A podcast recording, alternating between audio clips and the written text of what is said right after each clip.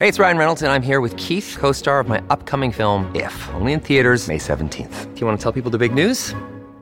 All right, I'll do. it. Sign up now and you'll get unlimited for $15 a month and six months of Paramount Plus Essential Plan on us. Mintmobile.com slash switch. Upfront payment of $45 equivalent to $15 per month. Unlimited over 40 gigabytes per month. Face lower speeds. Videos at 480p. Active Mint customers by 531.24 get six months of Paramount Plus Essential Plan. Auto renews after six months. Offer ends May 31st, 2024. Separate Paramount Plus registration required. Terms and conditions apply if rated PG. Hola, esto es New Books Network en español.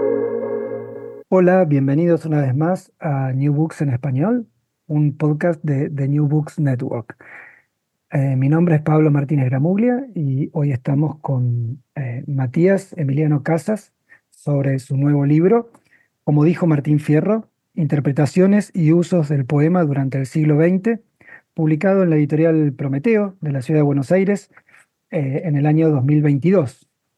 Eh, buenas tardes, Martín. Buenas tardes, Matías, perdón. Buenas tardes, Pablo, ¿cómo estás? Se me mezcló el personaje con el autor.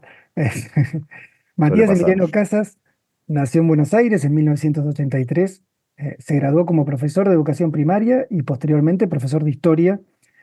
Eh, en 2011 obtuvo su maestría y en 2015 se doctoró en historia en la Universidad Nacional de 3 de Febrero de la Argentina y la Universita- Universidad eh, Paris Diderot en Francia. Se desempeña como investigador del CONICET y como docente en la Universidad de 3 de Febrero, UNTREF.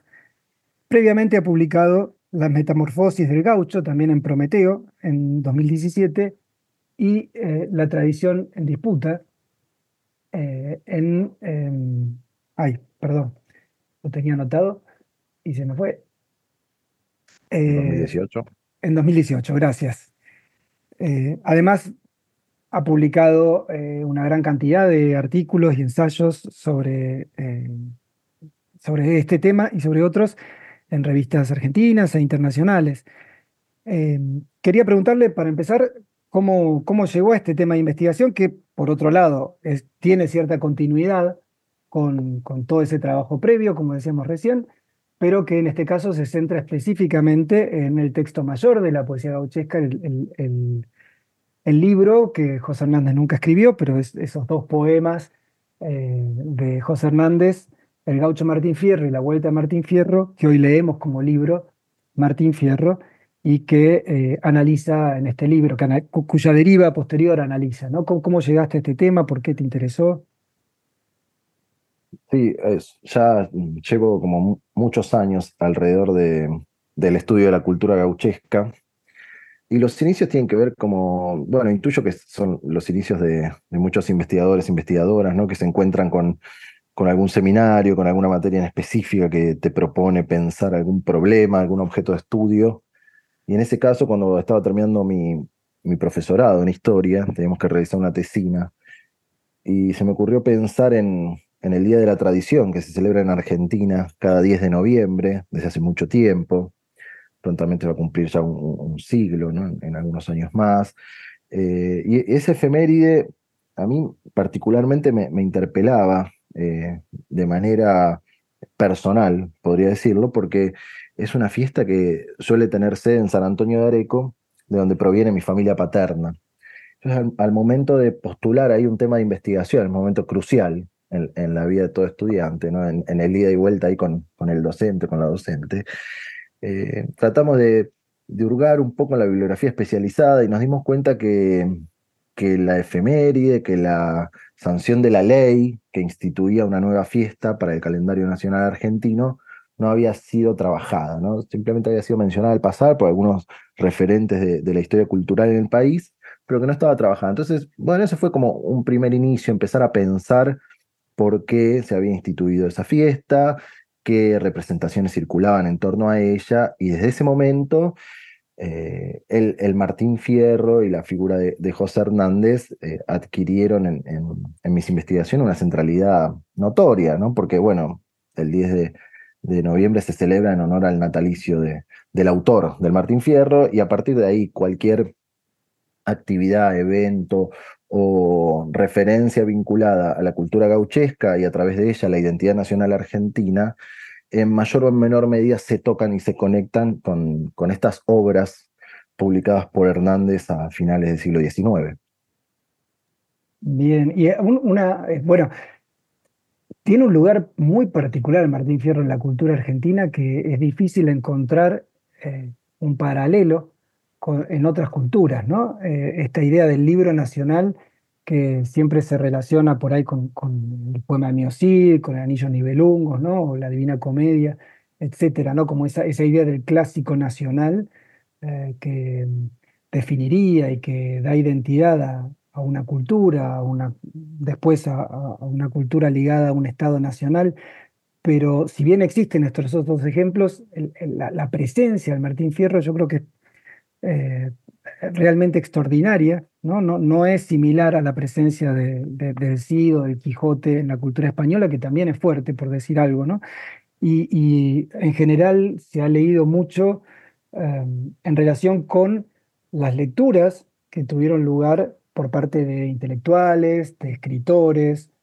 Hay, hay muchísimo trabajo sobre la consolidación del Martín Fierro como, como libro nacional o como clásico nacional, bueno, me, incluyo en esa, en esa, mirada tal vez acotada, porque lo, interesante de tu libro eh, es la mirada sobre las instituciones. ¿no?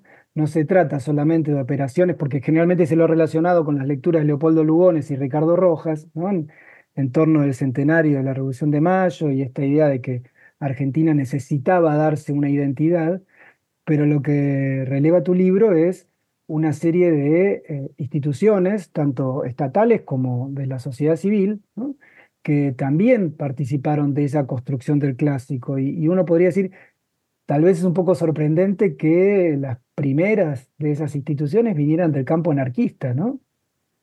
Sí, eh, efectivamente es un, tanto sorprendente porque hay una, una perspectiva muy arraigada en ese anarquismo del de principio del siglo XX con respecto a la al potencial aporte de los gauchos, ¿no? a, la, a la difusión y a la pregnancia de las ideas sácratas en el país. Entonces, eh, yo creo que ahí la emergencia de Martín Fierro en, en, esos círculos tiene una, sí, una originalidad bastante específica porque eh, en líneas generales se le había interpretado como, bueno, reparar en ese, en ese Martín Fierro que quizá en la primera parte, la publicada en 1872, pueda unarse a, gritos de, injusticia que, que promueven una, una cierta eh, reivindicación social de determinados sectores y es más identificable con ese tipo de discursos.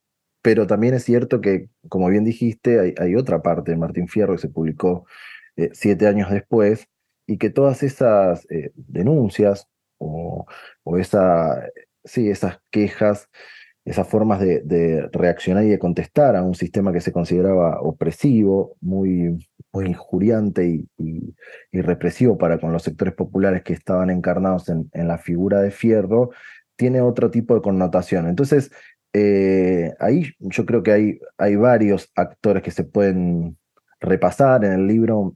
Lo que trato de mostrar es la, la vigencia del Martín Fierro para, para los representantes de las ideas anarquistas en Argentina, ¿no? sino eh, un poco desencajar esta idea de que es una obra exclusiva de Giraldo y que a partir de Alberto Giraldo eh, se, se, explica todo el universo Martín Fierro vinculado al anarquismo y entender que hay una, una, secuencia que perdura en el tiempo, que esa utilización es mucho más compleja que pensar a Fierro como el grito de una clase gritando por, por la justicia, sino que también hay una posibilidad de, reparación moral, lo digo así como rápidamente para entender que que Martín Ferro podía ser un puente de conexión con, con, los sectores más desprotegidos de la sociedad argentina, que podía ser un canal de entendimiento entre ideas que eran acusadas y sindicadas como ideas foráneas, que nada tenían que ver con el territorio nacional y que quizá Fierro llegaba para arraigarlas ¿no? y para hacerlas eh, más atractivas o incluso eh, más claras ¿sí? a, las realidades y a las coyunturas que atravesaban diferentes sectores en el país hacia finales del siglo XIX, principios del siglo XX. Entonces, creo que esa utilización que tiene en el suplemento cultural Martín Fierro, que después incorpora al diario La Protesta como, bueno, su, su máxima representatividad, ¿no? Ahí se materializa la idea de un Martín Fierro ácrata, eh, ameritaba una segunda lectura, ameritaba una, una revisión un poco más compleja más prolongada en el tiempo, que es un poco la, idea general del libro, ¿no? Transcurrir todo el siglo XX, entender que, como bien decías, que la vigencia del Martín Fierro, eh, quitándole cualquier tipo de, connotación eh, panegírica ni nada que se le parezca, ¿no? Y también exégeta, ¿no? Una preocupación central que tenía yo era eh, darle a entender al lector que no, mi propósito no era interpretar o explicar los sentidos del Martín Fierro, sino más bien explicar por qué se le asignaron determinados sentidos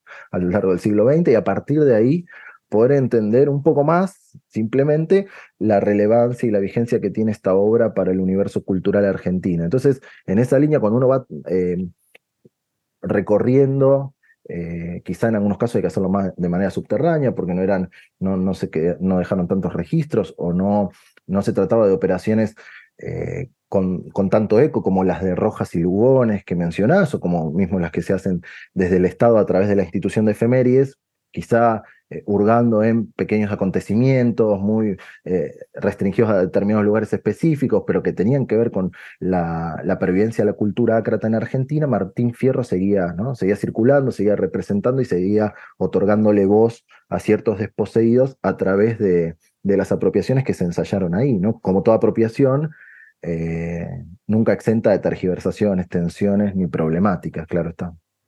Claro, y ahí ya mencionaste uno, uno de los nudos ¿no? de la interpretación y los usos del Martín Fierro, que es esta idea de una, una vuelta contra la ida, ¿no? que una, una vuelta que no, bueno, es el título ida, ¿no? que es el que se le asigna post-hoc al gaucho Martín Fierro, eh, que se le asigna por los lectores, como dice el propio Hernández, y eh, una vuelta que corrige o desvía, no solo completa, la, la ida, ¿no?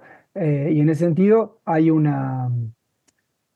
El propio, estas lecturas que podríamos llamar no solo anarquistas, sino en general del campo de la izquierda, ¿no? también socialistas y comunistas van a, van a leer Martín Fierro, eh, retoman no solo la ida, y como decías vos, ese, rebelde intuitivo y contestatario e irreductible, que es eh, Martín Fierro cuando decide irse a los indios, ¿no?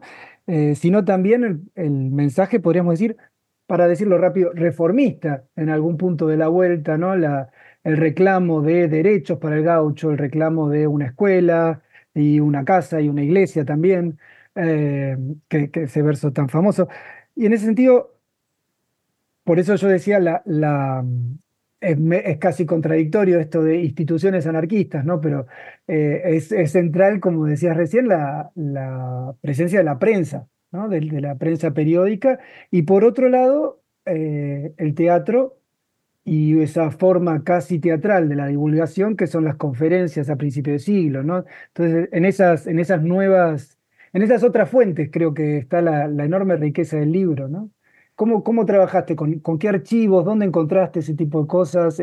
¿Son fáciles de acceder? Bueno, eh, no, la verdad que no son fáciles de acceder. Yo creo que una de las riquezas eh, centrales que tiene el libro es que es la, pluralidad del archivo, ¿no? Es como una muestra, eso me interesó mucho también remarcarlo, es una muestra, no, no pretende ser el, el estudio sobre los usos de Martín Fierro en el siglo XX, porque sencillamente sería algo muy difícil de hacer, de manera completa. Eh, entonces, eh, de manera arbitraria, tratando de argumentar los fundamentos de esa arbitrariedad, si se puede, eh, seleccioné diferentes instituciones, diferentes actores, diferentes movimientos políticos que le prestaron una determinada atención al poema e intentaron conciliarlo con sus propios intereses. Y eso me llevó a hurgar en diferentes archivos. Algunos archivos ya los había trabajado durante mi investigación para la tesis doctoral, sobre todo los que tienen que ver con las asociaciones tradicionalistas, ¿no? que están eh, diseminadas en la provincia, en el interior de la provincia de Buenos Aires. Esas bibliotecas, e, esos libros de actas, los tenía registrados, no había hecho una lectura en perspectiva martinfierrista, ¿no? tratando de, de desentrañar un poco ahí el, corazón o el sistema nervioso que representaba Fierro para estos grupos. Después, en otros casos, me llevó a, bueno, cuando trabajo el, Martín Fierro en, Estados Unidos, ¿no? en el marco de la, de la Guerra Fría Cultural, eh, es un archivo que, está en, en, la Universidad de Texas, en Austin, y un, un fondo personal. Bueno, esa, esa universidad se caracteriza por tener centros de estudios como Lilas Benson eh, a nivel eh, que, que, son muy enriquecedores para los que trabajamos con, con fuentes eh, latinoamericanas, ¿no? Y también tiene una colección gauchesca muy grande, tiene una colección Martín Fierrista, ¿no? Yo me encargo de, de señalarlo con precisión en el libro de manera cuantitativa, hay como un interés específico por recopilar, acopiar material sobre Martín Fierro en la biblioteca de Lilas Benson allá en Austin que sin duda la, convierte como en una posta de estudio casi obligada para el que quiera trabajar un poco la, difusión a nivel internacional de la obra. También tuve que recuperar nuevos archivos como los que trabajo para finales del siglo XX, como el de la Federación Gaucha Argentina, que era capitaneada por el Comodoro Guiraldes, ¿no? Y bueno, pude recuperar sus, sus actas a través de contactos que me quedaron aquel tiempo con los centros tradicionalistas y después, sí, una, una búsqueda muy intensa del material producido por militantes peronistas, folletos, por militantes sácratas también, la ayuda de algunos colegas que se especializan ¿no? en esas temáticas y saben que te dedicas al Martín Fierro, entonces cuando van encontrando algo, eso realmente es como una pista y eh, una actitud colaborativa que yo me encargué de, agradecer, creo, suficientemente, porque siempre que hallaban alguna referencia a Martín Fierro me lo pasaban y así se iba conformando un corpus eh, muy variado, sinceramente heterogéneo, que creo que da cuenta de eh, esa plasticidad de Fierro, ¿no? La, la capacidad, la ubicuidad del gaucho fierro para aparecer en diferentes contextos, eh, algunos ciertamente muy disparatados que poco tenían que ver con su realidad o con, con las historias que transmitía, pero que evidentemente lo confirmaban como un personaje de, los más centrales para la historia cultural argentina. Bien, y como decías, eh, hay una apropiación, hay una lucha por la apropiación política del Martín Fierro, ¿no? En ese sentido, las, los principales movimientos políticos argentinos, ¿no? sobre todo los movimientos populares, el radicalismo y el peronismo, van a tener una, una actitud muy disímil, ¿no? que eh, eh, va a haber una, una, gran innovación, podríamos decir, del peronismo, del movimiento, digamos, comenzado por, Juan Domingo Perón en, el 45 y retomando algunos elementos del gobierno de facto iniciado en el 43, pero sobre todo retomando también algunos usos previos que habían intentado políticos más bien de extracción conservadora, ¿no? de, una línea eh, que podríamos decir distinta del de, el, radicalismo. Digo, aquí entramos un poco en, la, en las dificultades de la, o, en, los matices de la historia política argentina y eso implicaría pensar hasta qué punto los conservadores no eran populares y cosas así, ¿no? Pero digo, ¿cómo, cómo fue esa, esa relación de estos dos grandes movimientos populares eh, políticos del siglo XX que fueron el radicalismo y el peronismo, con el, texto de Hernández y con el personaje de Hernández, pues no solo fue el texto, ¿no? Y a veces ni siquiera el texto, sino un falso texto, como muy bien estudiado. Sí, mira, en primer término fue una, una relación muy disímil, ¿no? Eh, es, es, muy diferente cuando uno, ya hace un ratito conversábamos sobre el archivo, ¿no? Bueno, desde el mismo hecho de cuando uno quiere pensar eh, la relación del radicalismo con el Martín Fierro, eh, al archivo hay que buscarlo con lupa, ¿no? Hay, hay que salir a, buscar de, manera tangencial, ¿no? En algunos casos hasta buscando por los perímetros de los registros, de los documentos, los textos, para encontrarse, eh, bueno, a ver cómo se, se pensaba, se proyectaba, simplemente cómo se daba esa, ese vínculo. Y con el peronismo sucede todo lo contrario, ¿no? Abundan los documentos, las fuentes. Yo creo que hay, primero, hay eh, un, hito fundacional para pensar en estos términos, ¿no? en términos partidarios barra ideológicos al texto, que es efectivamente la apropiación del anarquismo. Me parece que eso no se lo puede soslayar. Yo creo que habría que pensar una primera dicotomía u oposición entre las lecturas anarquistas las lecturas más vinculadas a los sectores conservadores, como las que eh, quizá personifica Leopoldo Lugones, más allá de todos los desplazamientos eh, eh, ideológicos que se puedan considerar ahí para esa figura intelectual, ¿no? Pero creo que esta idea de la, de la canonización del Martín Fierro, ¿no? De, de ubicarlo en un rol central, eh, desarticulando cualquier discurso disruptivo y contestatario en ese poema, ¿no? Es esa idea de, canonizar la obra, canonizar, si se quiere, el, sustrato o el espíritu gauchesco que de algún lugar va a guiar eh, por una buena senda a los destinos de la nación, va en detrimento de, quitarle cualquier tipo de, denuncia, de, carácter inquisidor, incómodo, ¿no? Eh, al, al, texto y al personaje. Me parece que el radicalismo, bueno, queda como entre estas dos tensiones y, y no, no ensaya una apropiación particular de la obra. Por supuesto que hay diferentes registros. Eh, hay autores de, folletines que en algunos casos habían militado, por ejemplo, en el anarquismo, después se pasaron a las filas del radicalismo. Hay payadores famosos, ¿no? Como Gavino, como Bettinotti, que estaban muy también ligados a, ese partido eh, surgido a finales del siglo XIX, pero que sin embargo no, no realizaron un uso sistemático del Martín Fierro. Lo mismo la revista con Evar Méndez a la cabeza, ¿no? En, 1919, los folletos que anunciaban la, aparición de, esa revista, de ese periódico bimensual, anunciaban así, mira, cito textual, si usted cree que el comisario siempre tiene la razón, no lea Martín Fierro. O si en enero de 1919 fue usted guardia blanca, no lea Martín Fierro, ¿no? Ahí en clara alusión a la Semana Trágica.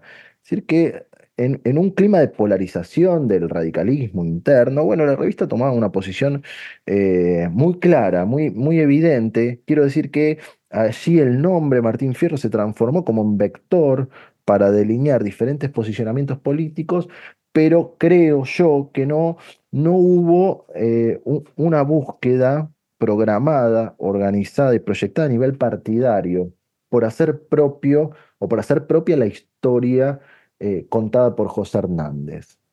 Todo lo opuesto sucedió durante el peronismo. Podríamos pensar múltiples factores, ¿no? Yo creo que, para ir un poco al contenido, en el libro trato de, definir, eh, bueno, tres registros distintos por los cuales uno puede eh, tratar de, comprender los usos peronistas del Martín Fierro, por decirlo de algún modo. El primero es precisamente Perón, es el lugar que ocupaba Martín Fierro, la obra y el personaje para Perón. El segundo son las actividades o los eventos promovidos por el gobierno en sus diferentes dependencias. ¿no? estoy hablando de actividades oficiales que se ocuparon de darle mayor difusión al poema, que se ocuparon de traerlo a conferencias en diferentes instituciones para repensarlo, pero sobre todo para relacionarlo y anclarlo en esa Argentina del presente, en esa nueva Argentina. Y el tercer registro, súper interesante también, es la producción de textos de militantes peronistas, a veces personajes que no tenían casi nada de reconocimiento como escritores, pero que se lanzaban a ensayar sus propias interpretaciones y a explicar cuál era para ellos la íntima relación entre Fierro y Perón. Para eso hicieron, eh, acudieron a uno de los versos del poema que es entonado en la voz de Cruz. Generalmente eh, el peronismo se lo atribuye a Martín Fierro, pero como trato de mostrar en el libro, a esta altura ya a nadie le importaba mucho qué había dicho Martín Fierro, si lo había dicho, si lo había dicho Martín Fierro, lo había dicho el viejo Vizcacha, todo parecía ser lo mismo, ¿no? Entonces en un pasaje Cruz dice, debe el gaucho aguantar hasta que lo trague el hoyo, o a que venga algún criollo en esta tierra a mandar. Y bueno, por supuesto, ese era el preludio, el, el anunciamiento, el vaticinio de Martín Fierro sobre la llegada de Perón Tal es así que en 1951, Nicanor García Rodríguez escribió un libro que se titulaba Perón, el vaticinio de Martín Fierro. Te voy a leer un breve, pero breve fragmento de esa obra. Eh, García Rodríguez decía, más de una vez me acordaba, al verme en aquel destierro, de lo que nos decía Fierro cuando con dolor cantaba, y en sus versos proclama, para dejar de penar, que viniera a gobernar y poner fin al embrollo un auténtico criollo que se hiciera respetar. Y el criollo vaticinado por aquel gaucho llegó. Después que el pueblo vivió largos años ultrajado, hoy ya todo ha terminado por la titánica acción de tan ilustre varón que Martín Fierro anunciara y que se manifestara en el general Perón. Muy bueno. Además, la, opción estética no es muy lejana a la gauchesca. Es un, verso muy grandilocuente y apenas se permite alguna cosita, ¿no? Pero eh, totalmente, digo, es en lengua culta.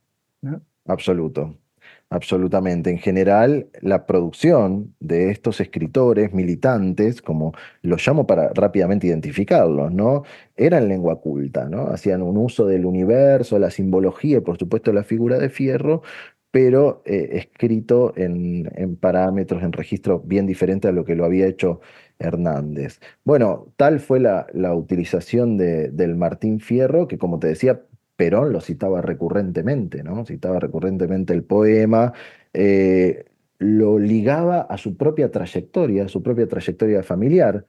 Uno cuando va leyendo las referencias que hizo Perón en diferentes discursos, en diferentes discursos públicos o entrevistas periodísticas que dio, eh, con mayor razón en el exilio, eh, uno se da cuenta que ahí eh, el, Martín Fierro cumplía una suerte de, nexo y de conexión con la figura paterna, supuestamente había sido un regalo del padre de Perón, que lo llevaba o lo ponía de cara directamente a la argentinidad, a la criollidad, a la idea de, recordar esa condición criolla que fue la que intentó impregnarle a su movimiento político desde los inicios, ¿no? desde los inicios, sobre todo con, con, mayor énfasis en su campaña eh, electoral.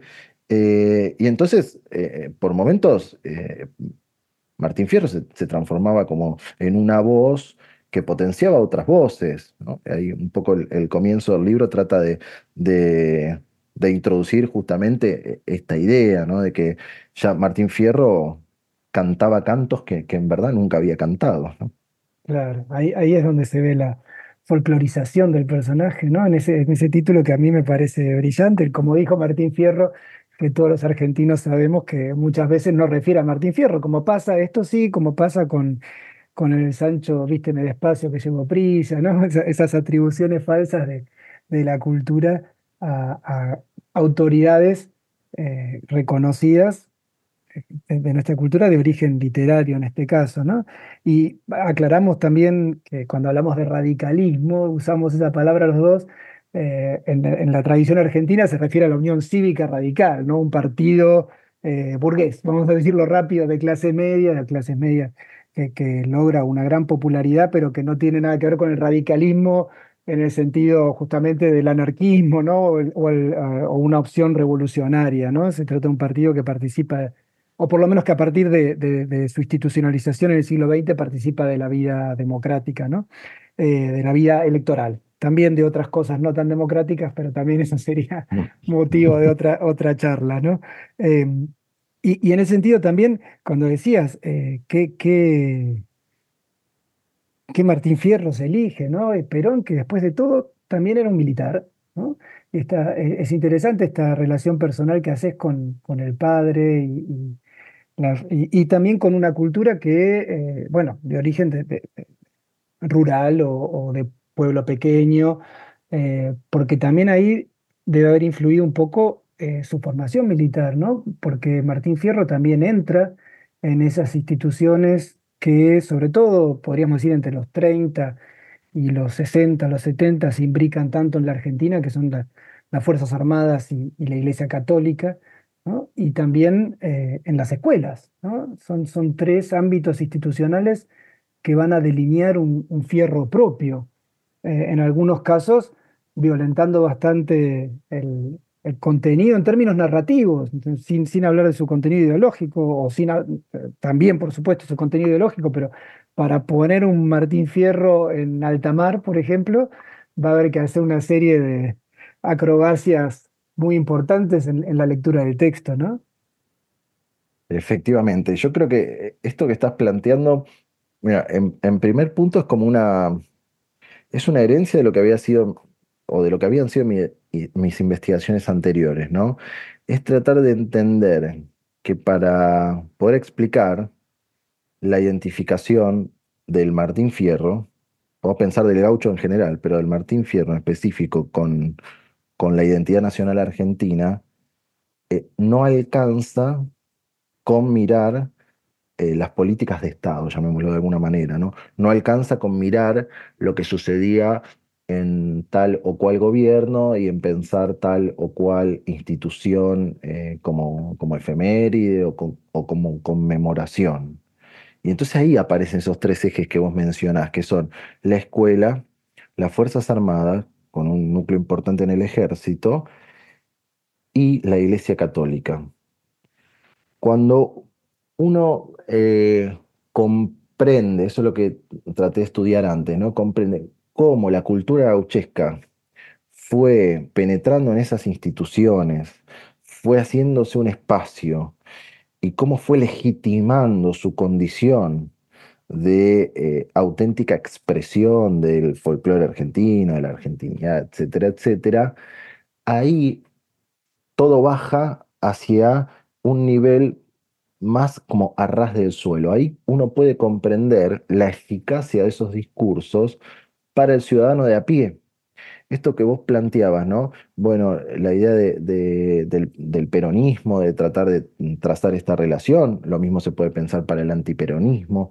En, en definitiva, lo que está en disputa es entroncar un determinado movimiento político o un determinado eh, gobierno de facto, como puede ser todo el proceso que yo llamo en el libro la desperonización del Martín Fierro, con la historia argentina. Lo que se está buscando ahí es la construcción de, un linaje. Y en buena parte, que eso sucediese a mediados del siglo XX en Argentina, nos da cuenta de que ese fierro ya está legitimado como parte de ese linaje, como parte de esa descendencia, como parte de esa eh, raigambre cultural, ¿no? Para la nación. Entonces, cuando uno dice, bueno, pero ¿y esto cómo pasó? ¿Cuándo pasó? Bueno, veamos, como estabas planteando, lo que sucede en las Fuerzas Armadas. Por otra parte, fundamental para pensar la trayectoria eh, pública de Perón. ¿no? Entonces ahí, Claro. volviendo a los archivos, fue que consulté muchas revistas especializadas, la revista del Suboficial, las publicaciones que circulaban en ese ámbito, ¿no? En el ámbito castrense.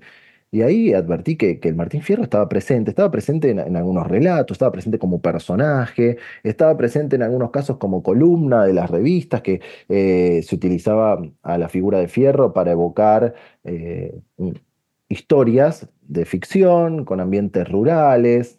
Recordemos que las Fuerzas Armadas estaban compuestas por jóvenes que provenían en muchos casos de familias de migrantes internas, ¿no? Y que tenían toda esa, eh, podríamos decir, nostalgia campera en su haber. Entonces se lo utilizaba así, pero también en algunos casos se le daba un protagonismo notorio, este, ¿no? La- Las advertencias del gaucho Martín Fierro a los marineros de la Armada, esa publi- publicación aparte financiada por el Estado, ¿no? Eh, que provoca e- e- esos, ese equilibrio que eh, es de por sí tenso, problemático, como tratar de colocar a Fierro en lugares en los que nunca estuvo. Y por otra parte, para cualquiera que haya leído la obra y quien no la haya leído, lo, lo invitamos y la invitamos de acá a hacerlo, se da cuenta de que, bueno, para lo que es la vida castrense, el Martín Fierro no sería como el, el modelo más funcional, ¿no? Un tipo que de repente, para empezar, es, es capturado de manera forzosa y es llevado ¿no? a servir en la frontera eh, contra su propia voluntad. Eso ya no, no- no sé en qué punto eso es algo muy, muy loable para, para el funcionamiento de, las fuerzas en, ese contexto. Luego es una persona que, pasa su mayor parte de, de- de estadía en, el fortín, bueno, castigado.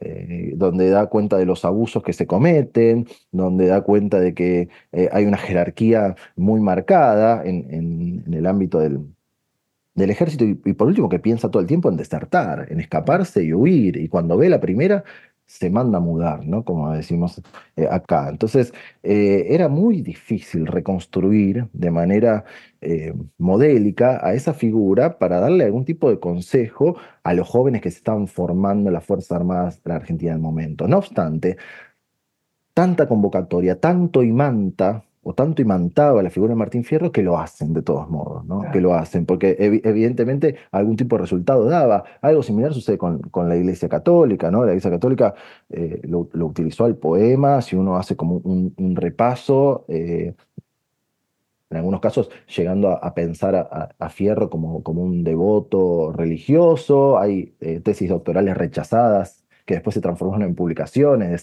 de, sacerdotes que intentaron corroborar esto. Eh, la figura del Papa Francisco también tuvo como una, una relación bastante cercana, próxima al Martín Fierro, lo utilizó como lente para explicar la sociedad argentina en diferentes momentos, pensó en Fierro como un modelo de integración, eh, cuando también, obviamente, uno dice modelo de integración, pero fíjense los versos que le dedica Fierro a los inmigrantes que llegaban a la frontera, no tienen nada inclusivo, nada, nada de, integración, pero eh, pese a eso, a lo que voy es a esto, ¿no? Como que el, personaje fue acomodándose, fue ganándose un lugar entre estas voces, y estas voces fueron altamente formativas para la sociedad argentina del siglo XX, ¿no? Y, fíjate que omití referirnos a la escuela, que nos atravesó a todas, a todos en nuestra experiencia personal, la idea que en algún momento te tuviste que cruzar con, con Martín Fierro, tuviste que tener algún tipo de, sobre todo alguna postura activa frente a Martín Fierro, fuese leerlo, memorizarlo, eh, representarlo, etcétera, etcétera. Entonces, a partir de allí eh, es, que el gaucho se, metió de lleno en, los discursos, en la simbología, en la iconografía nacional argentina. ¿no?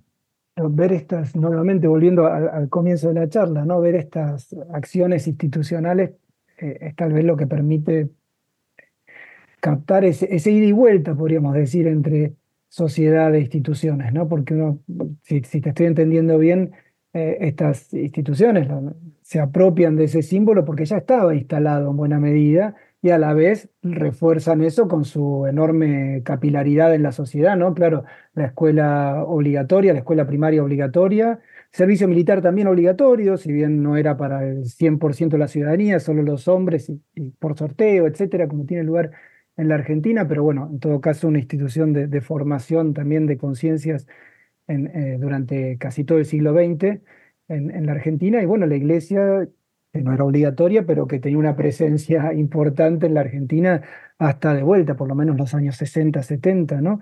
Eh, hay, hay, ahí ese refuerzo de lo que ya viene y a la vez, por supuesto, la pregunta sobre dónde empieza me parece que no tiene sentido, porque no, no, no son, eh, no, no es, eh, es, como el huevo y la gallina, ¿no? pero sí es lo que tal vez a veces no se ve cuando nos quedamos únicamente con las lecturas, para llamarlo rápido, intelectuales, ¿no? Cuando pensamos en la lectura de Jorge Luis Borges, la de Martínez Estrada, la de Carlos Astrada, con quien trabajás un poco en el libro, pero efectivamente, más que nada para dar cuenta de, cómo se da vuelta, ¿no? Como ese fierro que era Perón en los 40, o mejor dicho, ese Perón que era fierro en los años 50, este, se convierte en Vizcacha ¿no? Cuando, cuando Carlos Astrada, un filósofo que había adherido al, gobierno peronista, este, eh, empieza a ser mucho más crítico con, con el líder y a, ver otras, a, aportar a otras versiones del propio peronismo, ¿no? Con, de vuelta en la larga deriva que tiene la, historia política argentina y en particular el movimiento peronista, ¿no? Sus acercamientos a, un pensamiento izquierda, movimientos revolucionarios y eh, bueno, eh, y violentos ¿no? en la década del 70.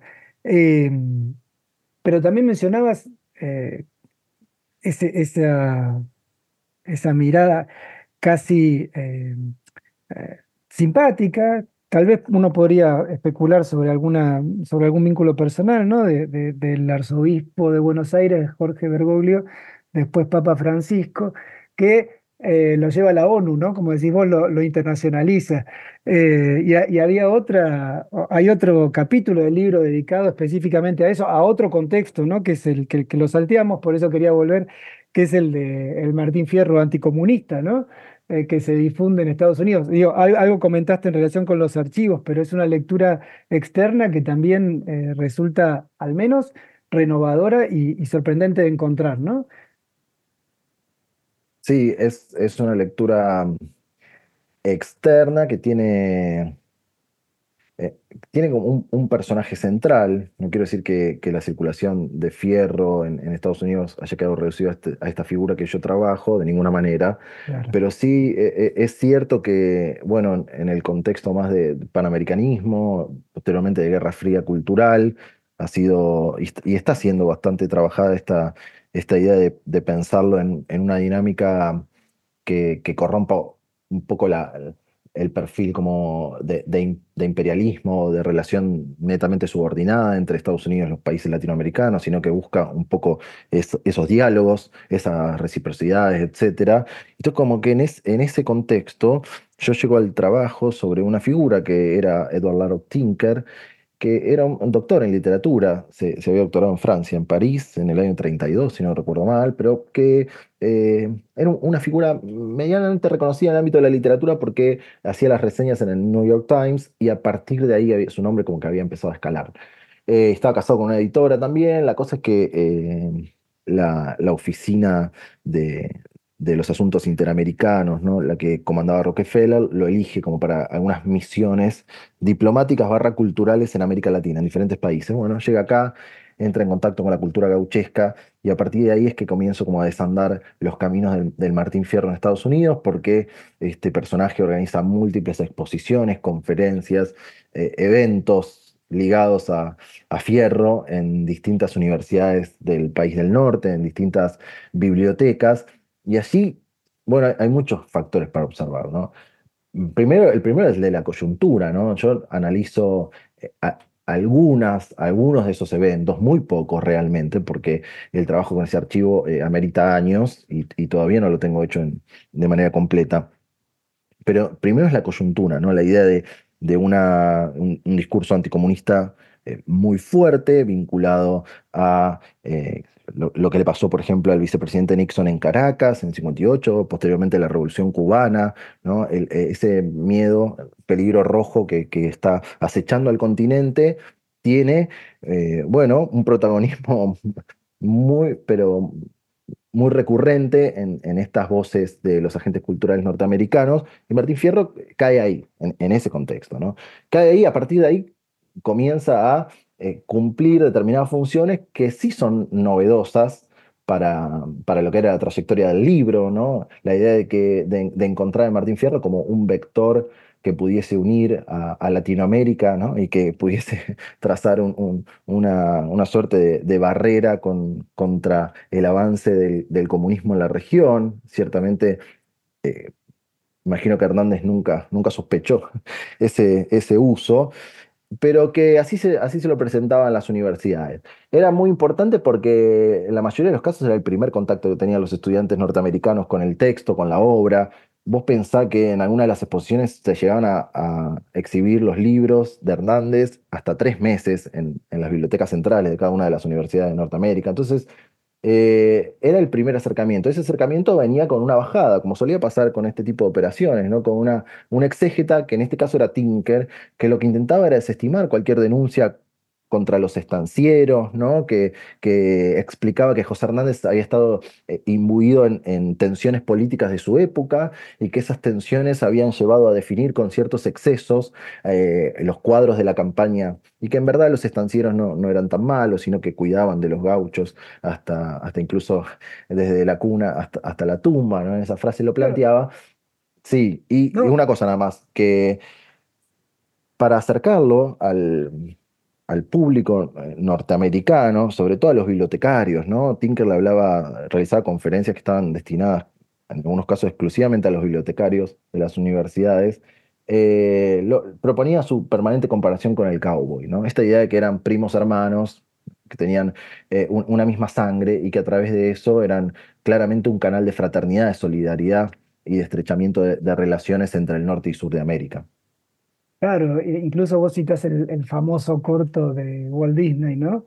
Que, que retoma el personaje que aparece Goofy, le, le saca la, la ropa de cowboy y le pone la de gaucho y es básicamente, es lo mismo, pero no, desde ya, ¿no? Y, y pensaba este Tinker, que tenía esa visión este, simpática con los estancieros, seguramente por, por, su, por sus convicciones políticas, por su estructura ideológica, pero también porque era la gente que conoció en su estada en Argentina, ¿no? Y ahí entra un poco lo del último capítulo, que es esa sociabilidad eh, criollista por un lado popular, de los centros criollistas, tradicionalistas, que se juntan a, tocar la guitarra, comer asado y festejar el Día de la Tradición, y, digo, y que es un espacio de sociabilidad más, como, como tantos que se han analizado, eh, que contribuyen a la nacionalización de las masas al comienzo del siglo XX, fines del XIX incluso. Em, Adolfo Prieto lo, ha estudiado también, eh, pero por otro lado también tiene un correlato, podríamos decir, de élite que eh, es la entrada de, Martín Fierro en el Rotary Club y en otros espacios de la Confederación Gaucha. Ya mencionaste ese actor central de, podríamos decir, el último cuarto del siglo XX, que es el Comodoro Huiraldes. ¿no? ¿Cómo, ahí hay una, un último estertor, podríamos decir, de esta relación este, de identificación que puede ser tanto del excluido como del, que se siente argentino o del que quiere sentirse argentino, como del que eh, cree que es argentino por derecho propio, ¿no? Y que ya heredó eso, ¿no? Que sería esta, clase alta atriollada que vuelve, que, que, se apropia de esa cultura o que vuelve sobre esa cultura de sus mayores, pero con una, eh, digo, Huiraldes nada menos, eh, descendiente del autor de Un Segundo Sombra, también reivindica la cultura gauchesca y reivindica el Martín Fierro, ¿no? Sí, no solo lo reivindica, sino que cree, y en algunos casos lo hace, ejercer una, tutela sobre el texto, sobre los sentidos del texto. Eh, pero mira, con lo que decías, me tomo el atrevimiento de retomar los comienzos del libro y de citar a Luis Franco, que era un escritor de extracción trotskista, que era muy amigo de Luis Gulans, uno de los, que, los anarquistas que, que, más profundizó la relación entre la gauchesca, eh, la figura del gaucho y, las ideas sácratas. Y en un homenaje a Gulans, Luis Franco dice, el gaucho fue apeado por la clase patronal, convertido en mucamo con espuelas, cuya caricatura, idealizada, la ofreció en nuestros días el gaucho de Guiraldes. ¿Cómo no iban a relamerse los cornúpetas miembros del Jockey Club y los descornados literatos de la Sociedad Argentina de Escritores con Don Segundo Sombra? ¿no? Esto viene a cuento de Guiraldes, por supuesto, pero también viene a cuento, también viene a cuento de lo que planteaba sobre Tinker, ¿no? Decía, bueno, ¿cómo Tinker eh, cómo construyó esa representación de Fierro en clave occidental, anticomunista, panamericana. Bueno, y solo este dato, ¿no? Tinker llega a la Argentina en octubre de 1945 octubre de 1945, ¿no? en plena ebullición. Eh, y él, su, vínculo es con la Sociedad Argentina de Escritores, ¿no? algunos de los referentes de la Sociedad Argentina de Escritores, que, estaban, que lo, reciben un, como un enviado de, Occidente, como un enviado del bien, ¿no? en ese clima particular donde muchos leían como, como una estampida del fascismo en Argentina, la emergencia de, lo que entonces ni, siquiera tenía el rótulo de peronismo. Pero entonces, vinculado a, esa oposición, volvemos a esta idea de, de Huiraldes y de la, de la Confederación Gaucha Argentina como espacio de sociabilidad. A mí me parece muy revelador el eh, tratamiento o el, estudio de, la Confederación, no, solo por el impacto que tiene, sino porque muestran que han alcanzado estos tradicionalistas, estos cultores de la gauchesca, un estatus a nivel social en Argentina muy relevante. Cuando yo mencionaba recién la, idea de la tutela sobre el texto, ahí en el libro me interesa plantear un poco alguna suerte de discusión historiográfica, ¿no? donde, donde en tanto presidente de la Confederación Gaucha Argentina, para los medios masivos de comunicación, por ejemplo, eh, pareciera tener mayor legitimidad para hablar del pasado nacional, del rol del gaucho en la historia argentina, que los propios historiadores, ¿no? que llevan o que llevaban años y años trabajando sobre esos temas. Me, me, parece que en tanto han ganado esa autoridad, el feedback con los poderes políticos se hizo mucho más fluido y es solo desde, partiendo de esa concepción, podemos llegar a entender por qué a finales del siglo XX se instituye una nueva efeméride para celebrar al Martín Fierro, que es el Día Nacional del Gaucho, que se festeja cada 6 de diciembre en Argentina, que recupera ideas de una festividad que se había instituido a principios del siglo XX, pero con un diagnóstico distinto, ¿no?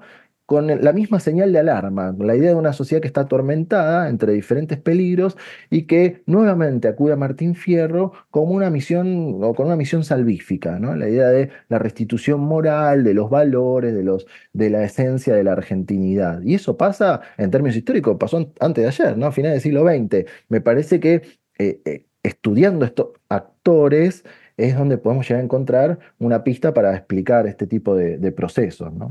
Claro. Totalmente, me parece muy, muy interesante esta última relación, que no recuerdo haberla leído en el libro, perdón, no, es que te quiera hacer un careo, ni mucho menos, pero de, esa coyuntura, ¿no? De, podríamos decir, una clase alta este, nacionalista, que no es toda la clase alta, a fines del siglo XX y una clase alta nacionalista a comienzos del siglo XX, ¿no?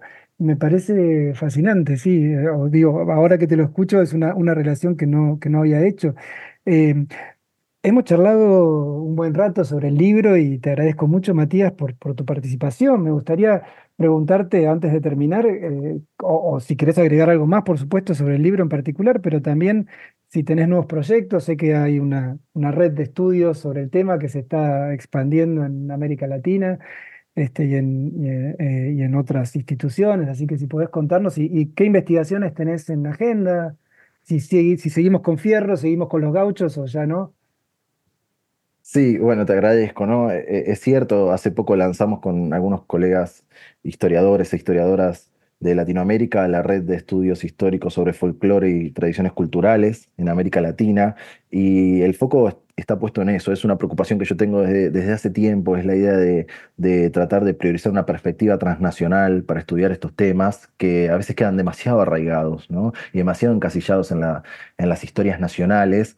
Eh, bueno, yo, yo mismo me, ocupé de, tratar de, corromper un poco esas fronteras, hice bastantes trabajos sobre las asociaciones tradicionalistas en Uruguay y ahora estoy trabajando bastante con, con las agrupaciones charras de México, eh, vengo publicando algunos trabajos como en, esa línea, no porque se trate de, fenómenos eh, iguales, eh, pero sí claramente emparentables, ¿no? con, muchas similitudes que se, se, desplegaron en tiempos paralelos y que nos invitan a, a enfocarlos desde otra lente. ¿no? y yo creo que cuando uno se desacomoda un poco de, esa historia nacional, emergen nuevas preguntas, como este caso, bueno, la red en, parte es fruto de ello, ¿no? De, emergen nuevas inquietudes y también eh, nuevas respuestas. Entonces, un poco la, idea es seguir trabajando, tengo por delante eh, mucho archivo de, de, los charros mexicanos que hace muchos años me, eh, gentilmente me abrieron sus, puertas y sobre todo sus estantes de bibliotecas. Entonces me quedaré ahí un rato en México y después pasaré ya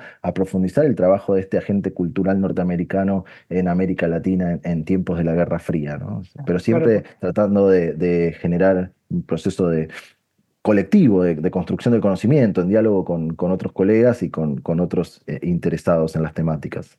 Porque Tinker también había pasado por México primero, ¿no? Hace como un trabajo casi de campo en México y luego viene, no, no enviado por el Estado, sino por una fundación, si recuerdo bien, y luego eh, Exacto. viene a Argentina.